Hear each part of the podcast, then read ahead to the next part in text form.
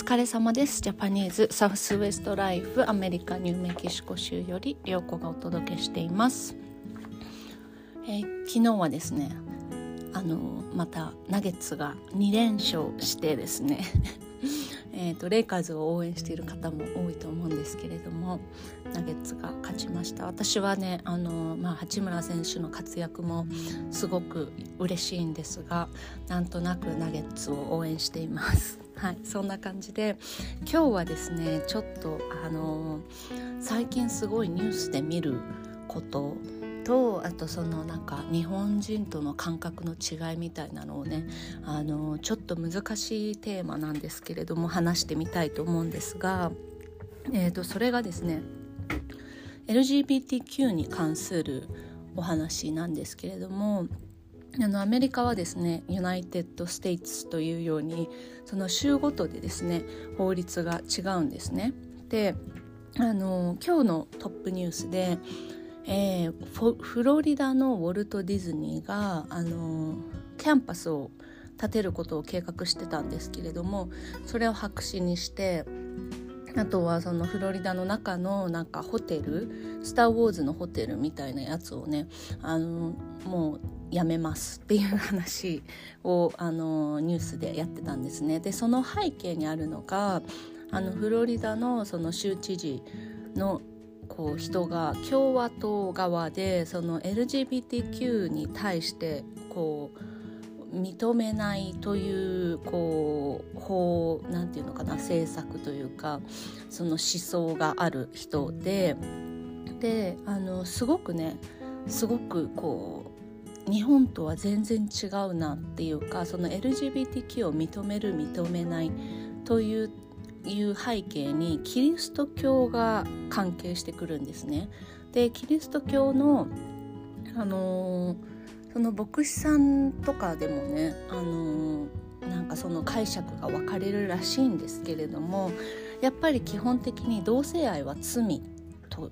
というこう固定概念がずっとあって。ってそれを信じてる人そうじゃなくて、あの人は人として、あの全ての人は平等であるべきっていう人っていう考えがある人っていうのでこう同じキリスト教でも分かれてるんですけれども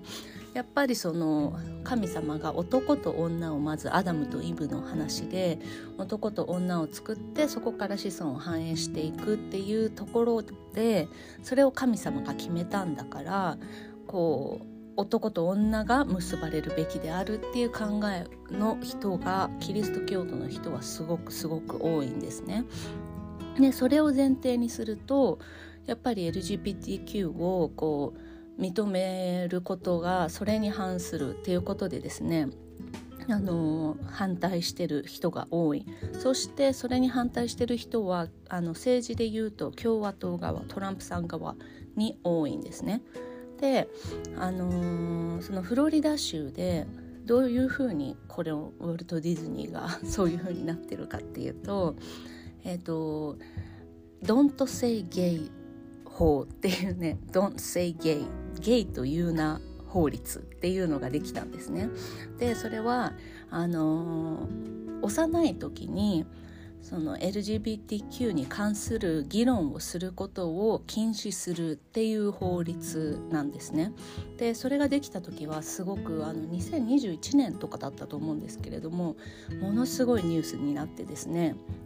あのうちの娘とかもねあのじゃあ名前がゲイっていう人はどうするのとか なんかそういうふうに言うぐらいもうすごく議論になったんですけれども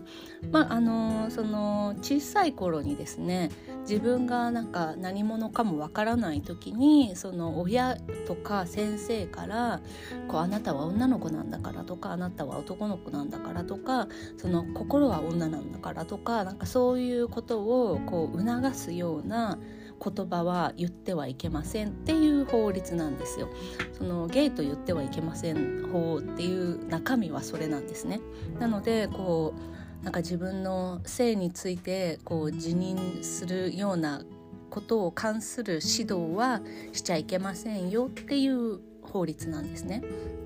でそれをあのが通ってるんですけれどもそれにですね、まあ、バイデンさんは批判してこうなんかそういうのは全て自由であるべきだみたいなそういう議論が起こったんですね。であのそのフロリダ州にあるウォルト・ディズニーディズニーランドフロリダのディズニーランドで、えー、ウォルト・ディズニーの後継者である人はあの自分がトランスジェンダーであることを公表していてっていうのもあってそのディズニーランドのなんかトイレはこれは噂でしかないんですけれどもあの男女がないとかねそういう話男女がなくなるらしいよっていう話を聞いてなんか私もえじゃあどういうふうにそれそれってもうものすごい常識がひっくり返るじゃないですか。男トイレ女トイレっていう風なものがあるっていうもう常識だからなんかそれがなくなるらしい。えそうなんだみたいなね感じであのそれでこう今そのフロリダのディズニーランドが、えーと、その知事を訴えているっていう状況なんですね。なので、まあ、あのフロリダでディズニーランドがこうビジネスを拡大していくことをやめるみたいなニュースだったんですよ。なのでこうフロリダであのキャンパスをね作る予定だったけれどもそれが白紙になってあのそこで働く予定だった人たちはカリフォルニアに戻りますみたいなねそういうニュースでした。であのその同性愛とか LGBTQ のあのなんていうのかなこう認知みたいのって日本ではすごく少しずつねあの何て言うのかな。開いてる。開いてきてると思うんですけれどももちろんアメリカでもそうなんだけれどもそのキリスト教がベースにあってあの同性愛は罪っていう考えをしている人も多いのでその分断がすごく起きています。でえーと、いつだったかな？34ヶ月前ぐらいにですねえーとアメリカのビールといえばバドライトっていうあの青いね箱のビールがあるんですけれどもそのバドライトのあの広告でトランスの女性とのコラボがあってそれがですねめちゃくちゃ炎上してでバドライトの不買運動っていうのがあったんですね。であのそのバドライトが好きだけどあの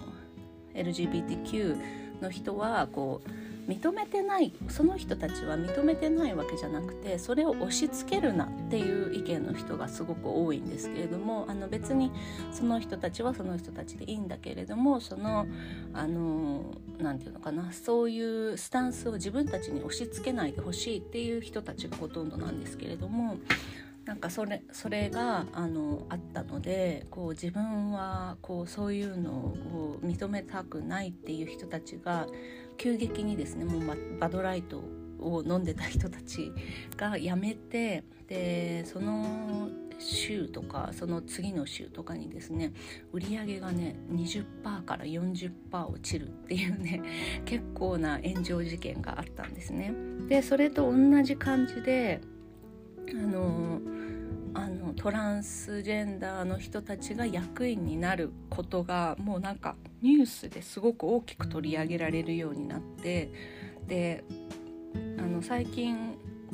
アメリカのその大きなスーパーのターゲットっていうスーパーの役員にトランスジェンダーの人がなったんですけれどもそしたらですね今度はまたターゲットの不買運動みたいなのが始まったりですねそういう感じになっているんですね。なんかすごくそのこう歴史的なこう何て言うのかな考えがやっぱりキリスト教として根付いているのであの、まあ、明確にはねその何て言うのかな書かれてはいないんですけれどもそれをこうそういうふうに解釈してきた歴史があるからあの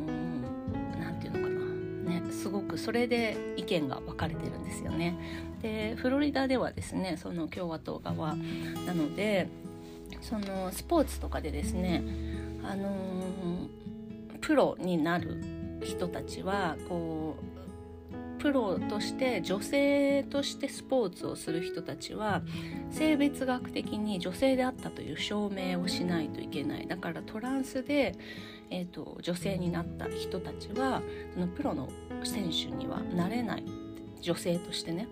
っていう法律があのあったりして、まあ、それはねあのフェア身体能力的にこうフェアじゃないからっていう背景があると思うんですけれどもそんな法律ができたりして、まあ、確かにねスポーツの世界はあのー、どうなっていくんだろうなんて思うんですけれども。あとそれと同時にすごくあの日本と全然違うなって思うのはあの日本だとポルノとか AV とかね そういうのって認められてるし普通に話にも出るしそういう女優さんとか男優さんとか普通にテレビに出てるじゃないですかそれって本当にアメリカではありえないことであのもうそそれそういうことをすること自体がもう罪その夫婦間のあのことじゃない限りはもう全てその罪とキリスト教では見なされるので。あのもうそのポルノを見るっていうことはもうすごくすごく深い罪なんですね。っていう常識があるのでなんかそれって本当に日本と全然違うなって思ったりしてそんなあの LGBTQ やそのポルノに関する常識の違いについて今日はちょっとねあのまた違う議論で、まあ、そういう常識常識というかあのアメリカでは今そういう議論がされているっていうことをねちょっと知っておくと